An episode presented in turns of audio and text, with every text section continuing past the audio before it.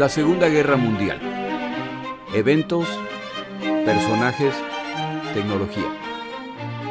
Le doy la bienvenida a nuestro episodio del día de hoy. Episodio especial. La guerra en casa.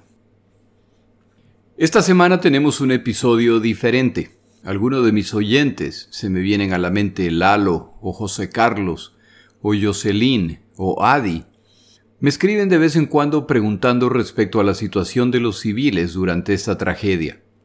El impacto para aquel que se encuentra en medio de este conflicto por el único pecado de haber nacido en tal o cual nación.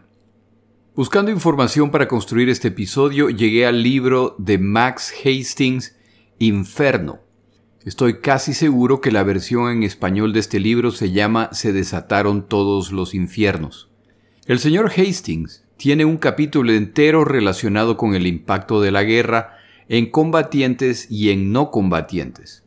Al leer ese capítulo concluí que contenía toda la información necesaria para presentar una idea de cómo afecta la guerra a quienes no participaron activamente, simplemente la sufrieron. Como quería respetar su trabajo, escribí al señor Hastings para preguntarle si me permitía leer este capítulo durante el podcast y para mi sorpresa, me respondió al día siguiente autorizándome a hacerlo. No lo puedo negar. Me emocionó que uno de mis autores favoritos se tomara el tiempo de responder. Gracias al señor Max Hastings, hoy tenemos este episodio. Si quiere leer una versión muy humana de la Segunda Guerra Mundial, le recomiendo considere el libro Se desataron todos los infiernos del autor Max Hastings. Lalo Acosta, con gusto le dedico este episodio y gracias a todos por recordarme que no estoy contando una película de vaqueros. Sin más, nuestro episodio del día de hoy. Nikolai Belov, del Ejército Rojo, escribió en su diario a finales de 1942. Ayer recibí un montón de cartas de Lidochka. Siento que ella no lo está pasando fácil allá con los pequeños. El capitán Belov subestimó la situación de su esposa. En muchas sociedades, los civiles sufrieron más que los soldados. El rumano Mijail Sebastián nunca vio un campo de batalla, pero escribió en diciembre de 1943. Cualquier balance personal se pierde bajo la sombra de la guerra. Su terrible presencia es la primera realidad. Luego, en algún lugar, lejos, olvidado por nosotros, estamos nosotros mismos, con nuestra vida marchita, disminuida y letárgica, mientras esperamos salir de este sueño y empezamos a vivir de nuevo. Aunque las estadísticas están drásticamente distorsionadas por la mortalidad en Rusia y China, es notable que en todo el mundo murieron más no combatientes entre 1939 y 1945 que los participantes uniformados. Es difícil utilizar la frase frente interno sin ironía en el contexto de la guerra de Rusia, en la que decenas de millones se encontraron en la condición descrita por el comisario partidista ucraniano Pavel Kalitov en septiembre de 1942. En la aldea de Klimovo escribía, una mujer pálida y delgada sentada en un banco con un bebé en brazos y una niña de unos siete años. Ella está llorando, pobre infeliz. ¿Por qué llora? Haría cualquier cosa para poder ayudar a estos miserables seres humanos, para aliviar su dolor. Tres semanas después describió una escena similar en Budnitsa. ¿Qué queda de esta ciudad? Montones de ruinas, chimeneas asomadas, sillas quemadas. Donde había caminos y senderos, hay espinas y malas hierbas. No hay señales de vida.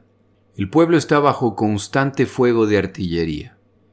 Poco después, la unidad de Kalitov recibió una orden del ejército para despejar a todos los civiles de una zona de 15 millas detrás del frente. Se les permitiría llevarse sus pertenencias pero no forraje ni patatas. Kalitov escribió con tristeza, Tengo que trabajar con los civiles para prepararlos para que hagan esto sin resistirse. Es un negocio terrible. Muchas personas viven casi exclusivamente de las patatas. Exigir que las dejen a las tropas significa condenarlas a terribles penurias, incluso a la muerte. Una familia de refugiados se encuentra frente a mí ahora. Están tan delgados y demacrados que uno puede ver a través de ellos. Es especialmente difícil mirar a los tres pequeños, un bebé y los otros un poco mayores. No hay leche. Esta gente ha sufrido tanto como nosotros, los soldados, o incluso más. Las bombas, los proyectiles y las minas ya no los asustan. Se maravilló de lo que los seres humanos demostraron ser capaces de soportar. Incluso aquellos rusos que no sufrieron asedios ni bombardeos pasaron la guerra trabajando en condiciones de extrema privación. Recibieron 500 calorías diarias menos de alimento que sus homólogos británicos o alemanes. Mil menos que los estadounidenses. Unos dos millones murieron de hambre en territorios bajo control soviético, mientras que otros 13 millones murieron bajo el bombardeo o en regiones ocupadas por los alemanes. Los prisioneros en los cambios de trabajo del Gulag ocuparon el lugar más bajo en la jerarquía de prioridad para las raciones, y uno de cada cuatro de ellos murió en cada uno de los años de la guerra.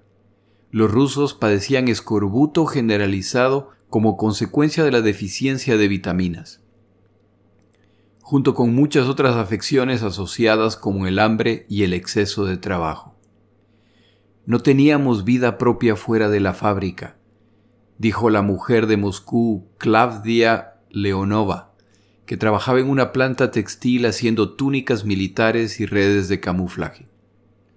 Durante la guerra, su línea de producción funcionó las 24 horas del día. Sus trabajadores se organizaron en dos turnos de 12 horas. Los alimentaron con pan mal horneado y kasha, una papilla hecha con trigo quemado, distribuida en los centros de trabajo. No nos moríamos de hambre, pero siempre teníamos mucha hambre y a menudo comíamos cáscaras de papa. El domingo era en teoría un día libre, pero el comité del partido de la fábrica a menudo nos llamaba para trabajar al aire libre, cavando trincheras o trayendo madera de los bosques alrededor de Moscú. Tuvimos que cargar camiones con puntales que eran tan pesados que habrían sido una carga incluso para un levantador de pesas profesional. Vivíamos con los campesinos. Las mujeres abusaban regularmente de este régimen. Todos abusaron de nosotros, porque recolectaban bayas y hongos en el bosque que esperaban vendernos. En las naciones occidentales no ocupadas, algunas personas prosperaron. Los criminales explotaron la demanda de prostitución, bienes en el mercado negro y combustible, así como suministros militares robados. Los industriales obtuvieron enormes beneficios, muchos de los cuales de alguna manera eludieron impuestos extraordinarios. Los agricultores, especialmente en los Estados Unidos de América, donde los ingresos aumentaron en un 156%, experimentaron una mayor prosperidad de la que jamás habían conocido. Los tiempos de la granja se convirtieron en buenos tiempos, dijo Laura Briggs, hija de un pequeño agricultor de Idaho. Papá empezó a mejorar su tierra. Nosotros y la mayoría de los agricultores pasamos de una choza de papel alquitranado a una nueva casa de madera con promería interior.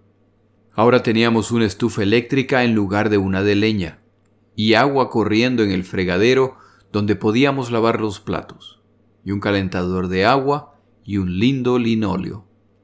Pero mucha más gente lo odiaba todo. El teniente David Fraser, un miembro de la Guardia de Granaderos, identificó una verdad importante sobre las circunstancias de millones soldados y civiles por igual. La gente no estaba donde pertenecía, de modo que el efecto fue un sueño del que uno esperaba despertar algún día. En abril de 1941, Edward McCormick le escribió a su hijo David que se había alistado con su hermano Anthony y ahora estaba embarcando con un regimiento de artillería rumbo al Medio Oriente. Para mamá en particular, dijo su padre, toda la guerra se centra en ti y en Anthony. La principal fuerza motivadora en su vida, desde que naciste, ha sido tu salud, felicidad y seguridad. Estos siguen siendo sus pensamientos instintivos y no necesitas que te lo diga, por lo tanto, lo devastadora que ha sido para ella esta separación de los dos. Yo también lo siento, y me horroriza pensar en las dificultades, el peligro y la suciedad que probablemente será tu experiencia. No hay ninguna duda en mi mente de que esta guerra tenía que llegar. Una victoria nazi solo puede significar el disfrute de la vida por parte de un número muy pequeño de alemanes elegidos, y las almas de todas las personas que están debajo de ellos serán devoradas. Tú y Anthony están ayudando a librar al mundo de esta plaga, y aunque los sentimientos personales me hacen desear que estuvieras lejos de todo, estoy lleno de orgullo Mamá y yo enviamos nuestro más cariñoso amor y bendiciones, y oramos por tu bienestar y regreso a salvo. Papá.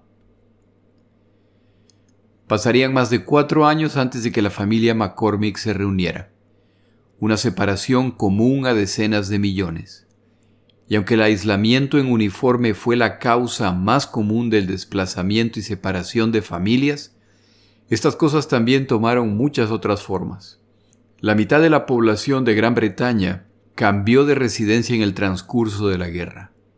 Algunos porque fueron desalojados para dar paso a los militares. Algunos porque sus casas fueron destruidas. La mayoría porque los derechos de guerra lo exigieron. Una parte importante de la flota pesquera belga adoptó una nueva vida en el puerto de Brixham, en Devon, mientras que algunos pescadores daneses trabajaban desde Grimsby, en Lincolnshire. En otras partes de Europa intervinieron imperativos más brutales. En enero de 1943, por ejemplo, una enfermera británica llamada Gladys Skillet dio a luz a un niño que no estaba en las islas británicas del canal que eran su hogar legítimo, sino en la sala de maternidad de un pequeño hospital alemán en Biberach. Ella era una de los 834 civiles en la Guernsey ocupada, deportados al Reich en septiembre de 1943 para pasar el resto de la guerra en un campo de internamiento como rehenes. Debería haber sido 836 pero un mayor del ejército y su esposa se cortaron las muñecas antes de embarcar. La señora Skillet forjó una amistad de por vida con la esposa de un soldado del ejército alemán que compartía su habitación en el hospital, en Biberach, y que dio a luz a un hijo sano el mismo día que llegó el suyo.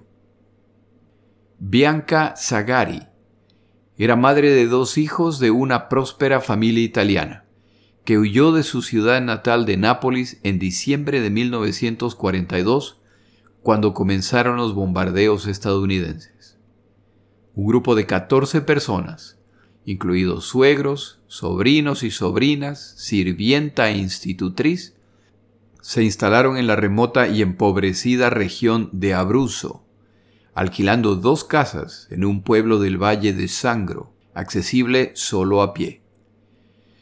Allí vivieron a duras penas una existencia incómoda hasta que, para su horror, en octubre de 1943, una vez más empezaron a caer bombas a su alrededor. Estaban solo a 18 millas de Monte Cassino, en un área duramente disputada entre los ejércitos alemán y aliado. Zagari y sus dos hijos huyeron con los aldeanos. Mientras trepaban por las colinas, un campesino le dijo, en un dialecto local que apenas podía comprender, que el bombardeo se había cobrado la mayor parte de sus parientes. Señora, los diez muertos son suyos. Ella escribió ahora está amaneciendo y otros están subiendo de Scontrone aterrorizados. Cada uno me da un detalle espantoso. Una mano, un piecito, dos trenzas con lazos rojos, un cuerpo sin cabeza. Su esposo, Rafaele, sobrevivió, pero la mayor parte de su familia murió. Los supervivientes vivieron durante semanas en cuevas en las montañas, aprendiendo habilidades como Zagari nunca había conocido encender fuegos y construir refugios toscos con escasa ayuda de la gente local, poco comprensiva. Ellos solo se preocupaban por los suyos. Tengo que pedirle todo a todos. Es como pedir limosna. Cuando los alemanes los encontraron, todos los hombres fueron reclutados para trabajos forzados. Se llevaron uno mientras cavaba bajo las ruinas en busca de su madre. Después de meses de miseria, un día huyó por las montañas con sus dos hijos y su joyero.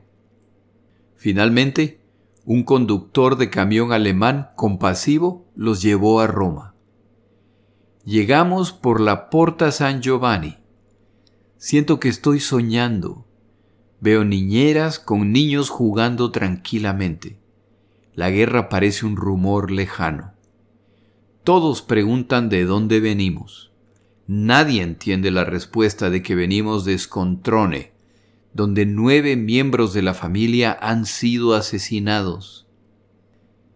En el Hotel Corso, donde el conserje nos conoce y trata de ayudar, escuchamos a otro huésped amenazar con negarse a patrocinar el establecimiento nuevamente si admite vagabundos como nosotros.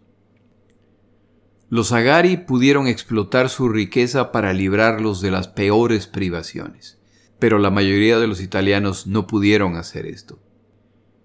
Cuando llegó el gélido invierno de 1944, las enfermedades y la falta de combustible y alimentos causaron un gran daño a los civiles, especialmente a los niños. Una madre dijo, de repente, mi pequeña se enfermó el médico dijo que era una colitis, una muerte que duró cinco horas, una agonía indescriptible.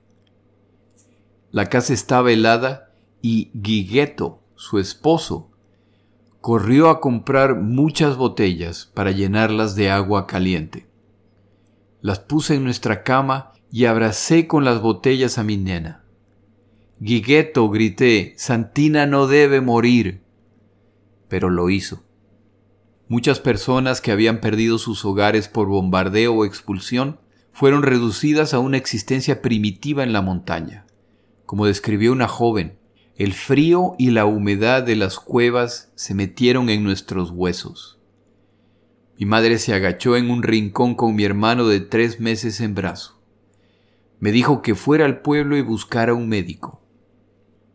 Corrí como una liebre pero descubrí que el médico estaba fuera de casa, en la casa de los podestás, cuyo hijo tenía fiebre alta como mi hermano. Al final me dio una receta, pero no me dio ninguno de los medicamentos que tenía en la mesa. Dijo que vendría a visitarnos, pero cuando llegó, mi hermano pequeño ya estaba muerto. Su madre angustiada dijo, mi bebé murió porque mi leche estaba mala porque no comí lo suficiente. Ella era una entre millones. Las personas desplazadas de sus hogares y países pasaron gran parte de la guerra esperando. Órdenes o visas, una oportunidad para huir de un peligro inminente o permiso para viajar. Una joven inglesa de 21 años, Rosemary Say, que había escapado del internamiento alemán en la zona de Vichy de Francia, pasó durante semanas en Marsella, entre una comunidad infeliz de compañeros fugitivos. Fue triste ver el desperdicio de intelecto y habilidad, hubo mucha sospecha y desesperanza. Los sentimientos eran intensos y las disputas eran ruidosas y violentas. Todos compartimos la preocupación de nuestra incertidumbre. El adolescente ucraniano Stefan Kurilak fue enviado desde el oeste por los ocupantes alemanes para trabajar en una granja alpina austríaca, una familia de católicos devotos llamada Clownser. Al ver al niño por primera vez, Frau Clownser rompió a llorar. Sin saber por qué, el joven ucraniano hizo lo mismo. Se les explicó que el hijo de los Clownser había muerto en el frente oriental unas semanas antes. Frau Clownser seguía pronunciando una de las pocas frases en alemán que Stefan podía entender. Hitler no es bueno. Hitler no es bueno. Stefan fue tratado a partir de entonces con amabilidad y humanidad. Trabajó en la tierra de la familia, no con tristeza, hasta el final de la guerra, cuando sus anfitriones le suplicaron en vano que se quedara y sea como uno de ellos. Pocas experiencias de este tipo fueron tan benignas. Un polaco de 14 años, Arthur Poznansky, regresó al gueto de Piotrkov un día de octubre de 1942 a la cristalería de Hortensia, donde trabajaba él y su hermano menor Jersik. Un miembro de la milicia judía del gueto le entregó una nota arrugada. Era de su madre. Hubo una deportación. Nos están llevando. Que Dios te ayude, Arthur. No podemos hacer nada más por ti. Y pase lo que pase, cuida de Jersik. Él es solo un niño y no tiene a nadie más. Así que sé su hermano y Padre. Adiós. Arthur, conmovido apasionadamente, se repetía a sí mismo, Lo intentaré, sí, lo intentaré. Pero pensó, ¿cómo? Me sentí tan solo e indefenso. Los muchachos pasaron el resto de la guerra en campos de concentración, separados por cientos de millas, pero ambos sobrevivieron milagrosamente el resto de su familia murió. Los británicos soportaron seis años de austeridad y bombardeos esporádicos. El apagón promovió la tristeza moral y física.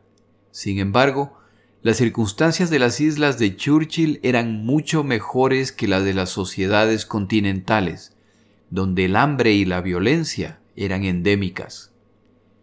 Al igual que América del Norte, Gran Bretaña estaba protegida por extensiones de mar, relativa libertad personal y riqueza. Los británicos privilegiados siguieron siendo privilegiados. Lo extraordinario de la guerra fue que las personas que realmente no querían participar en ella no lo hicieron, escribió el novelista Anthony Powell. Esto era cierto en un medio social limitado.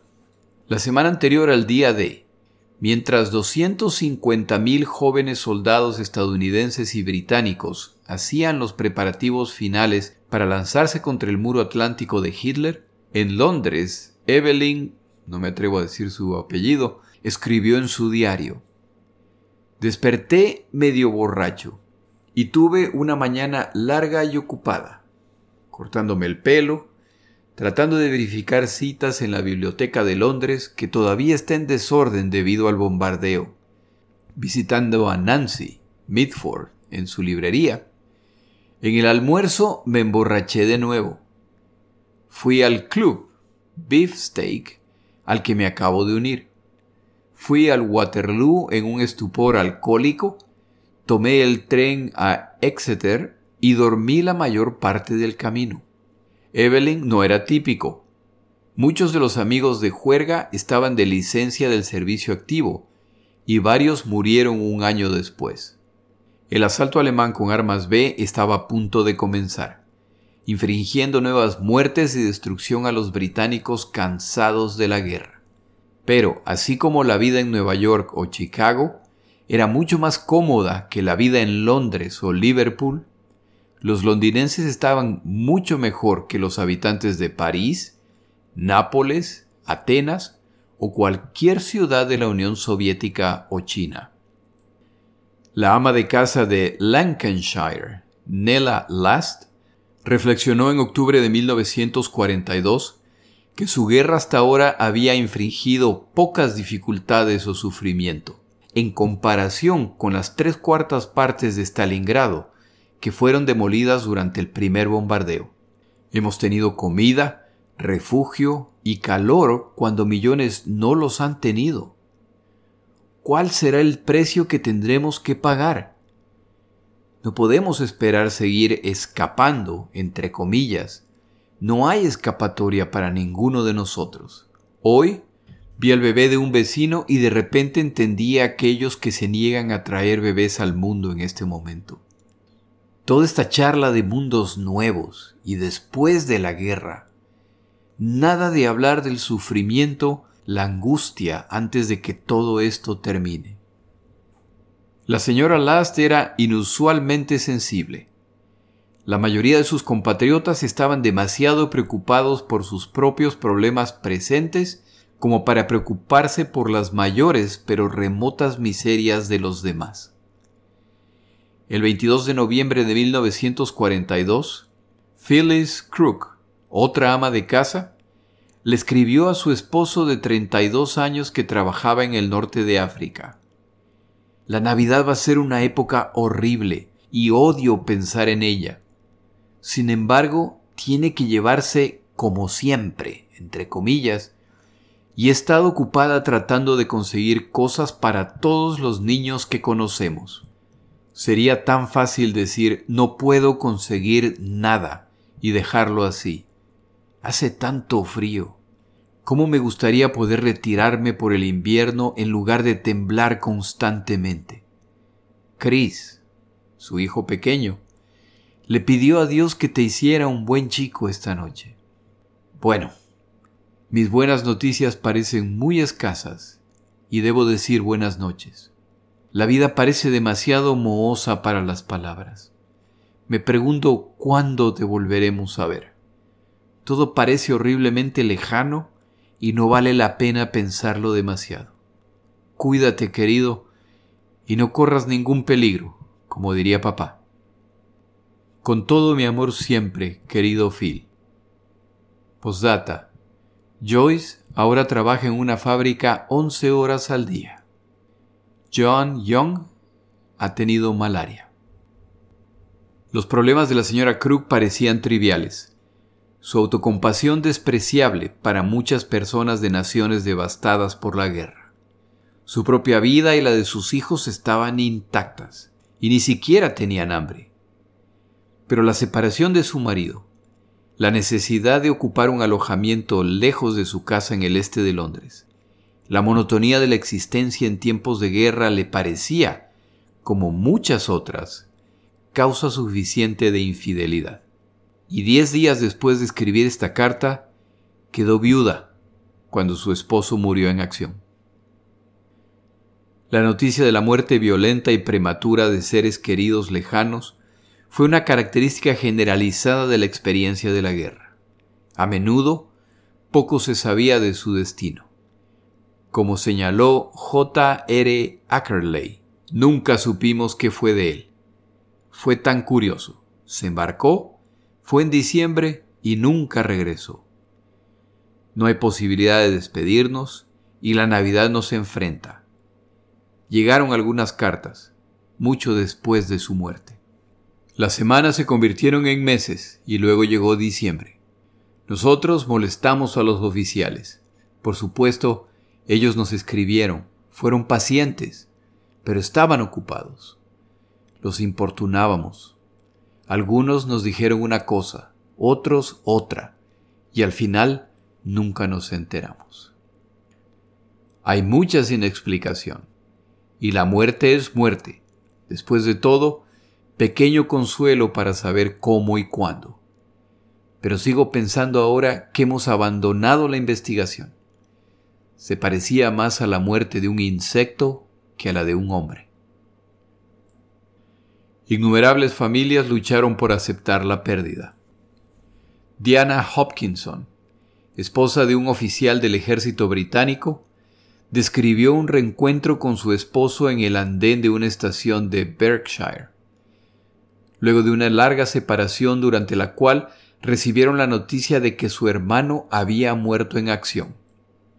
Su extraño uniforme, su rostro extrañamente delgado vislumbrado en la luz más tenue, me dio una sensación de artificialidad. Incluso en nuestros besos había algo irreal.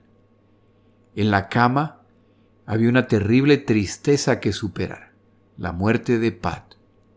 Cuando por fin se volvió hacia mí, hicimos el amor como si fuéramos compañeros en un rito solemne, extraño, mudo, pero familiar. Eddie Rutherford, ama de casa de Sheffield, estaba preparando té cuando su joven vecina, la esposa de un piloto de la Fuerza Aérea Británica, llamó a la puerta. Su rostro estaba rígido y dijo, Señora Rutherford, Henry ha desaparecido. Puso el telegrama en mi mano. Por supuesto, simplemente abrí los brazos, la cogí y la dejé llorar mientras maldecía audiblemente esta maldita guerra. No está muerto, Estoy segura de que no está muerto. Estuvo en casa el miércoles pasado. Está vivo en alguna parte y preocupado porque sabe que recibiré este telegrama para disgustarme. Es difícil saber qué decirle a una esposa que tiene tantos problemas. Hice lo mejor que pude. Pobre muchacha. Me sentí como si mi interior se hubiera derrumbado. Deseo que esta guerra termine. Otra ama de casa, Jean Wood, escribió. Tenía de vecinos a una señora muy agradable y su esposo. Su hijo iba en camino con permiso y no tenía carne para él. Pero ese día en particular el carnicero me dejó comer un conejo, una delicia. No quería el conejo porque preferiría darles unos huevos a mis hijos pequeños si pudiera conseguirlos así que le llevé el conejo. Ella estaba tan emocionada. Pero ese día su hijo murió. Podríamos haber arrojado el conejo a cualquier parte por lo que nos importaba. Él era un chico tan agradable, un joven oficial, 19 años. Todos eran buenos chicos, para los obligados a llorar. Muriel Green una de las 80.000 muchachas de la tierra de Gran Bretaña que proporciona mano de obra agrícola, rompió a llorar en la última noche de su permiso en casa. Se fue a Norfolk en junio de 1942. Lloré por la guerra, alterado nuestra vida que nunca puede ser la misma. Ver el desolado vacío de la orilla del mar me trastorna. Cuando estás afuera y mamá escribe para contar la última tragedia, el último muchacho desaparecido, el último sacrificio de una familia, son solo palabras. Pero al llegar al hogar es mortificante. La vida nunca será tan dulce como antes de la guerra. Y los dos últimos veranos y principios del 39 fueron los años más perfectos de mi vida, cuando todos parecían jóvenes y alegres Podría haber llorado durante horas si no hubiera sabido que estaba molestando a mi madre.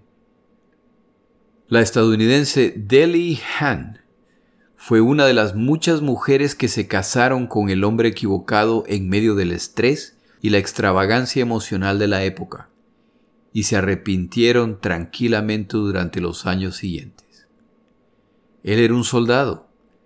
No podía ser otra cosa que un ser humano maravilloso, magnífico, dijo con la tristeza de quien entendió tarde. Llegó a compadecerse de otras personas que experimentaron miserias domésticas, mujeres embarazadas que apenas podían mantener el equilibrio en un tren. Iban a ver a sus maridos por última vez antes de que los hombres fueran enviados al extranjero. Mujeres que regresan de ver a sus maridos, viajan con niños pequeños tratando de alimentar a sus hijos, cambiarles de pañales.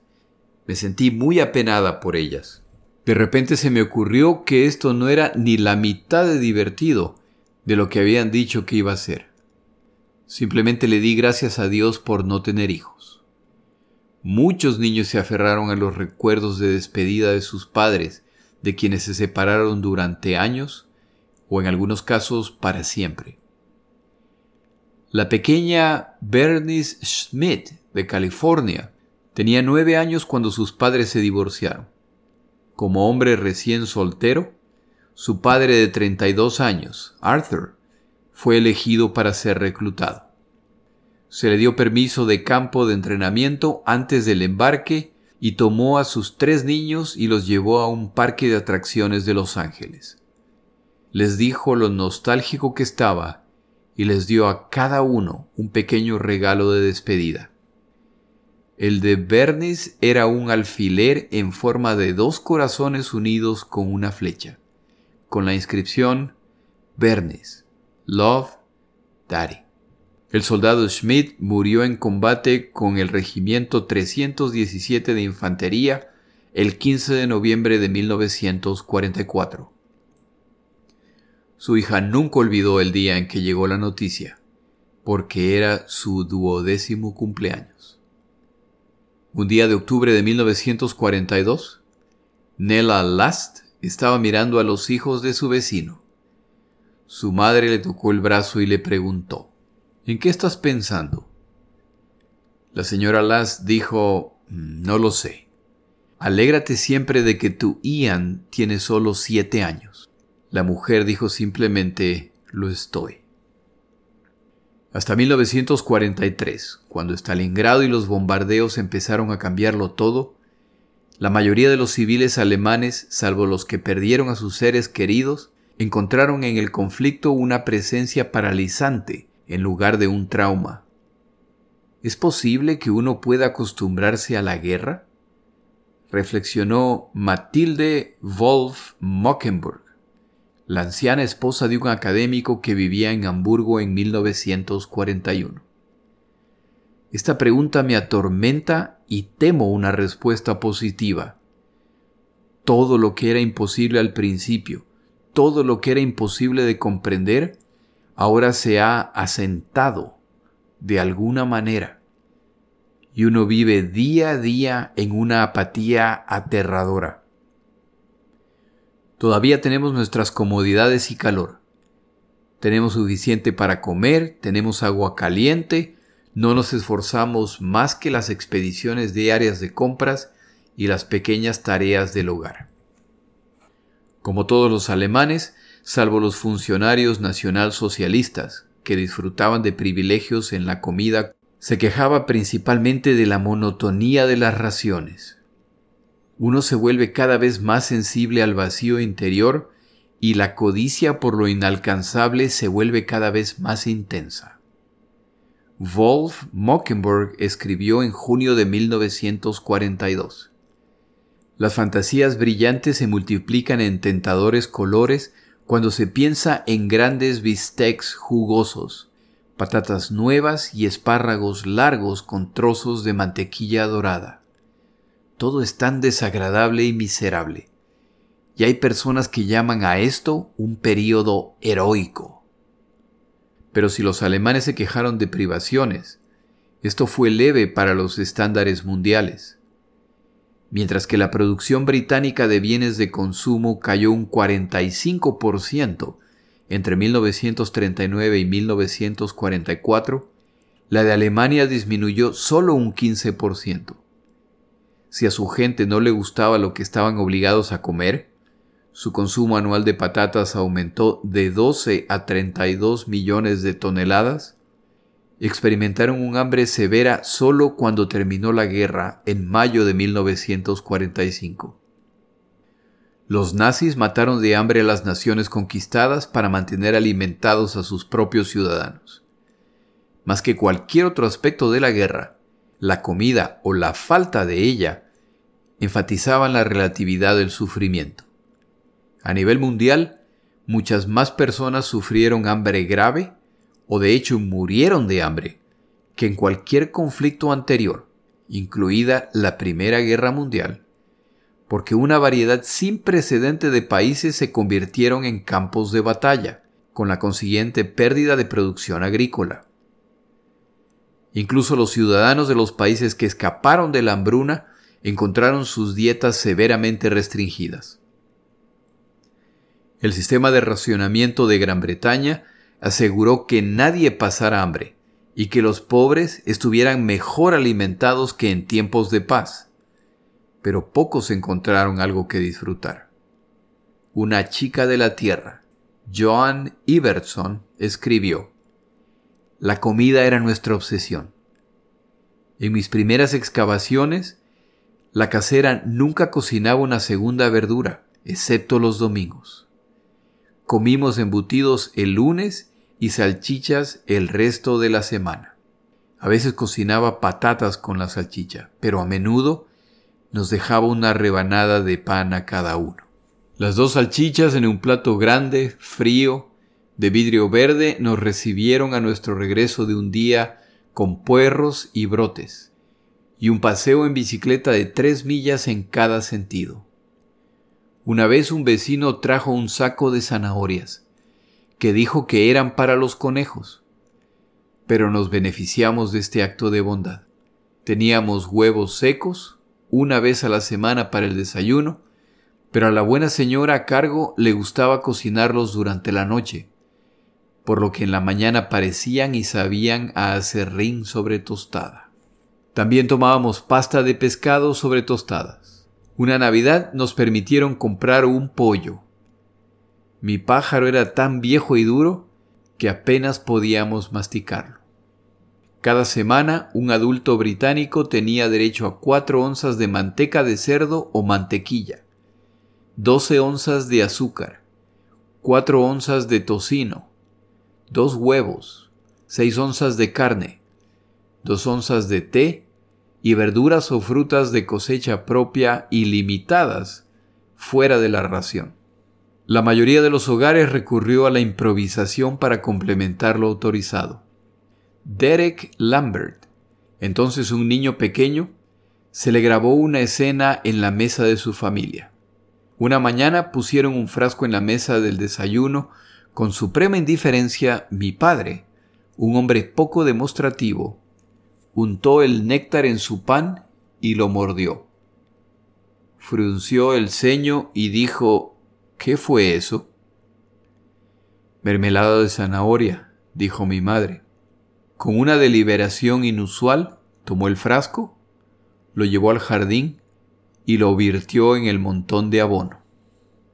Cualquier campesino ruso o asiático o cautivo del eje habría considerado la mermelada de zanahoria un lujo.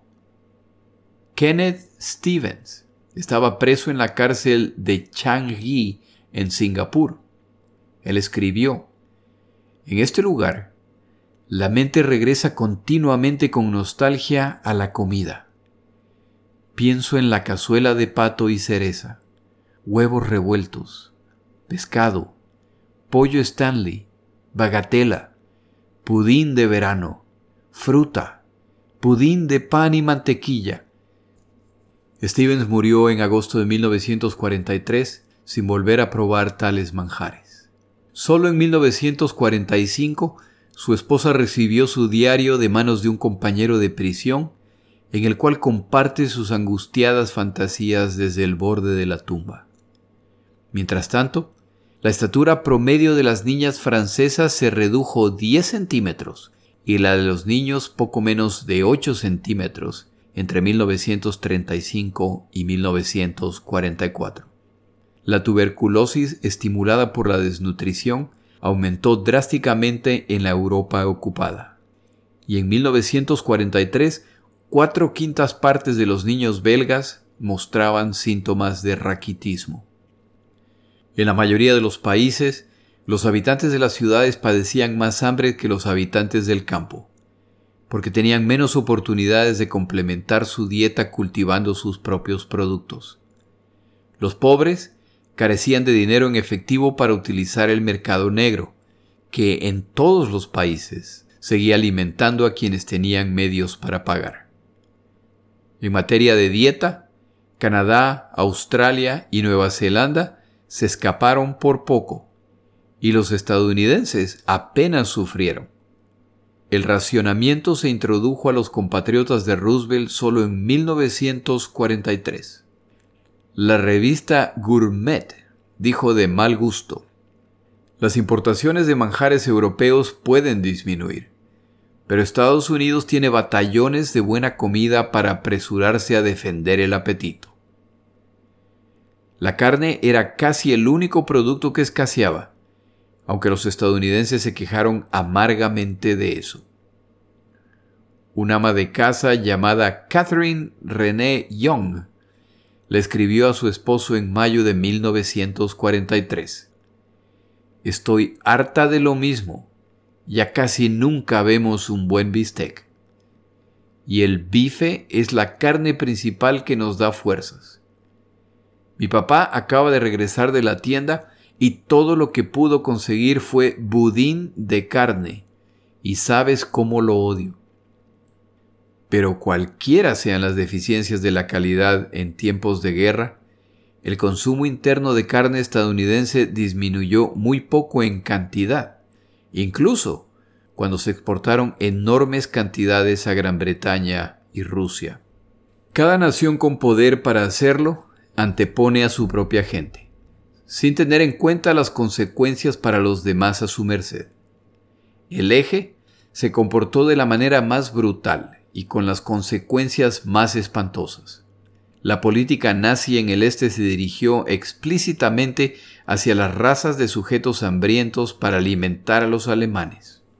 La incompetencia administrativa del régimen fue tal que las importaciones de alimentos del Reich y las consiguientes muertes soviéticas quedaron muy por debajo de las esperanzas del ministro de Agricultura, Herbert Bach, y su Plan del Hambre. Los habitantes de las regiones ocupadas demostraron un extraordinario ingenio para ocultar las cosechas a los ocupantes y se aferraron tenazmente a la vida desafiando las predicciones de los nutricionistas nazis, que anticiparon entre 30 y 40 millones de muertes. Pero mucha gente murió la agricultura soviética, que antes de la guerra era tremendamente ineficaz. Incluso cuando se recuperó, la maquinaria había sido incautada o destruida. El campo fue arrasado. Siguiendo la política del ejército alemán de tratar de vivir de la tierra, los soldados alemanes en el este consumieron aproximadamente 7 millones de toneladas de cereales rusos, 17 millones de reses, 20 millones de cerdos, 27 millones de ovejas y cabras y más de 100 millones de aves domésticas. Los japoneses en todo su imperio adoptaron políticas draconianas para proporcionar alimentos a su propia gente, lo que provocó que millones de personas murieran de hambre en el sudeste asiático. China también sufrió espantosamente. Sus campesinos despojados por los ejércitos japonés y nacionalista. En la provincia de Henan, en 1942, cuando las heladas y el granizo fuera de temporada fueron seguidos por una plaga de langostas, millones dejaron sus tierras y muchos perecieron, para horror de los testigos occidentales. Mientras morían, el gobierno continuó exprimiéndoles la última onza posible de impuesto. Campesinos que comían cortezas de olmo y secaban las hojas tuvieron que llevar su último saco de grano a la oficina del recaudador de impuestos. Aunque los aliados no fueron responsables de nada parecido al costo humano exigido por el eje, sus políticas mostraron un duro egoísmo nacionalista. Estados Unidos insistió en que tanto su gente en casa como sus fuerzas armadas en el extranjero deberían recibir asignaciones de alimentos fantásticamente generosas. Por cada libra de suministros que los japoneses transportaban a sus guarniciones en la isla, muchos de los cuales en Rabaul, por ejemplo, pasaron la segunda mitad de la guerra dedicados a la horticultura de subsistencia en lugar de operaciones de combate. Estados Unidos desvió dos toneladas a sus propias fuerzas. La renuencia estadounidense a alimentar a sus hombres con suministros locales se vio incrementada por las deficiencias de los procesos de enlatado en algunas naciones. Ocho aviadores estadounidenses murieron en un brote de botulismo después de comer remolacha en conserva australiana. Luego se enviaron especialistas estadounidenses para elevar los estándares locales. El mayor Belfood Seabrook, del famoso agronegocio de Nueva Jersey, presentó sus principios a Australia. Coca-Cola estableció 44 plantas embotelladores en teatros de guerra, que produjeron el 95% de todos los refrescos vendidos en los campamentos PX. Estados Unidos redujo las asignaciones acordadas de carne a Gran Bretaña para mantener el suministro a sus propios civiles y soldados. El general Brehon Somerville, notorio anglófogo, apoyó la afirmación de su jefe de transporte de 1943 de que el pueblo británico todavía vivía cómodamente y podía soportar fácilmente nuevas reducciones. Para los italianos, el hambre fue una realidad persistente desde el momento en que el país se convirtió en un campo de batalla en 1943. Mi padre no tenía ingresos fijos, recuerda la hija de un editor de Roma que alguna vez fue un rico editor. Nuestros ahorros se gastaron. Éramos muchos en la casa, incluidos dos hermanos escondidos. Fui con mi padre al comedor social porque mi madre estaba avergonzada de hacerlo. Hicimos nuestra propia sopa con pieles de habas. No teníamos aceite de oliva. Un frasco de aceite costaba dos mil liras, cuando toda nuestra casa había costado setenta mil. Compramos todo lo que estaba disponible en el mercado negro, haciendo trueques con plata, sábanas, lino bordado. La plata valía menos que la harina Incluso las dotes de nuestras hijas se cambiaron por carnes o huevos. Luego en noviembre con el frío tuvimos que intercambiar mercancías por carbón. Las colas más largas se formaban en los comerciantes de carbón. Llevamos los sacos por nuestra cuenta, porque era mejor que ningún hombre mostrara la cara, para que no lo reclutaran para trabajos forzados. El hambre lo dominaba todo escribió el corresponsal australiano Alan Moorhead desde Italia. Estábamos presenciando el colapso moral de un pueblo. Ya no tenían orgullo ni dignidad. La lucha animal por la existencia lo gobernaba todo. Comida, eso era lo único que importaba. Comida para los niños, comida para ti. Alimentos a costa de cualquier degradación o depravación. La prostitución por sí sola permitió a algunas madres alimentar a sus familias, como lo atestiguó el sargento británico Norman Lewis en 1944. En un edificio municipal en las afueras de Nápoles, se encontró con una multitud de soldados que rodeaban a un grupo de mujeres vestidas con sus ropas de calle. Había caras ordinarias, bien lavadas, y respetables de las amas de casa de clase trabajadora. Al lado de cada mujer había una pequeña pila de latas de comida. Y pronto quedó claro que era posible tener sexo con cualquiera de ellas en este lugar tan público, agregando otra lata de comida a la pila. Las mujeres se quedaban absolutamente quietas. No decían nada y sus rostros estaban tan vacíos de expresión como imágenes grabadas. Podían haber estado vendiendo pescado, excepto que este lugar carecía de la emoción de un mercado de pescado. No había solicitud, ni sugerencia, ni tentación, ni siquiera la más discreta y accidental exhibición de carne. Un soldado un poco borracho y constantemente incitado por sus amigos, finalmente dejó su lata de raciones al lado de una mujer. Se desabotonó y se agachó sobre ella. Comenzó y terminó el proceso rápidamente. Un momento después estaba de pie abrochándose de nuevo. había sido algo que superar lo antes posible. Parecía más haberse sometido a un castigo que a un acto de amor.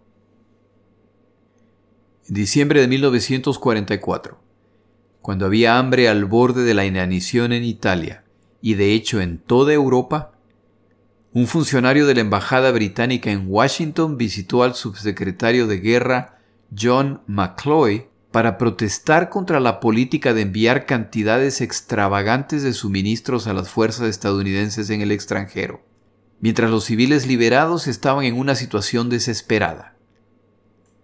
Para ganar la guerra, le preguntó a McCoy, ¿no estamos poniendo en peligro la estructura política y social de la civilización europea de la que depende la paz futura del mundo? McCoy replica inmediatamente. Es de interés británico recordar que, como resultado del cambio total en la situación económica y financiera de la Commonwealth británica que había provocado la guerra, nosotros, en el Reino Unido, dependíamos al menos tanto de Estados Unidos como de Europa. ¿Era prudente arriesgarse a perder el apoyo de Estados Unidos a buscar el apoyo de Europa Occidental? Ese es el riesgo. El sorprendido funcionario británico persistió en insistir en el caso de alimentar a los civiles europeos. Macloy se mantuvo firme, afirmando que sería fatal para Gran Bretaña argumentar que la guerra en el Pacífico debería retrasarse para que la población civil de Europa sea alimentada. El Ministerio de Relaciones Exteriores de Londres expresó su gran consternación al recibir el acta de esta reunión, pero la impotencia británica frente al dominio estadounidense siguió siendo una realidad imponente. El hecho de que solo un número relativamente pequeño de italianos muriera de hambre entre 1943 y 1945 se debió primero a la desviación ilícita de grandes cantidades de raciones estadounidenses al mercado negro y después al pueblo para el enriquecimiento privado de parte del personal de servicio estadounidense, y a la influencia política de los ítalo-estadounidenses, que tardíamente persuadieron a Washington para evitar el hambre masiva.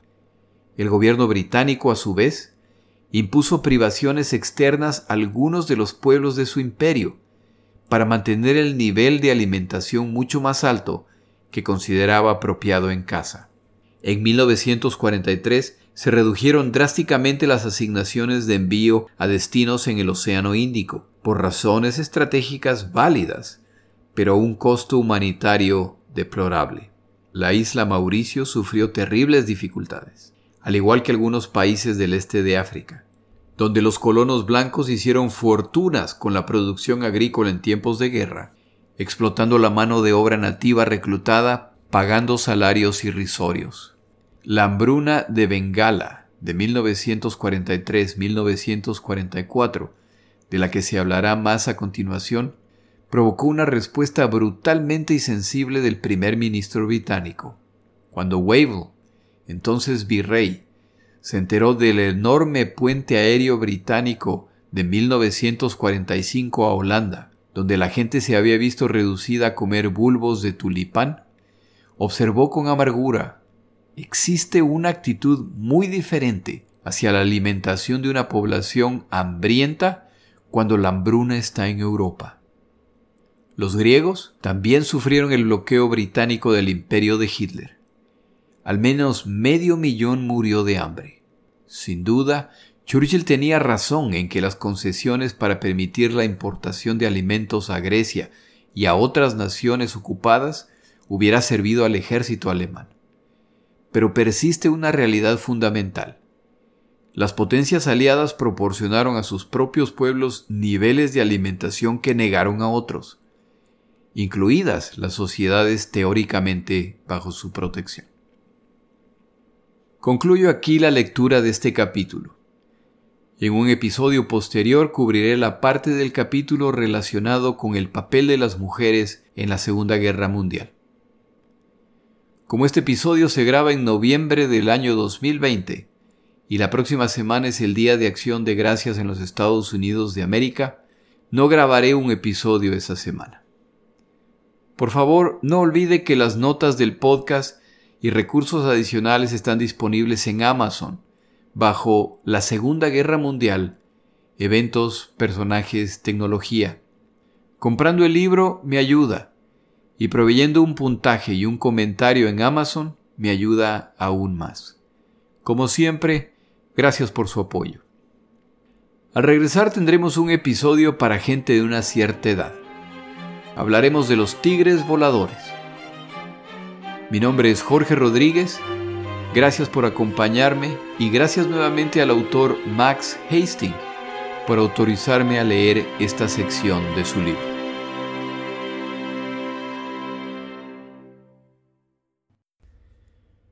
Para información adicional respecto al episodio del día de hoy, así como para los materiales de apoyo, por favor visite mi página web, la segunda gm.com desde ahí usted puede conectarse a las distintas plataformas, puede contactarme a través de Facebook, Twitter o correo electrónico y podrá encontrar además los materiales de apoyo.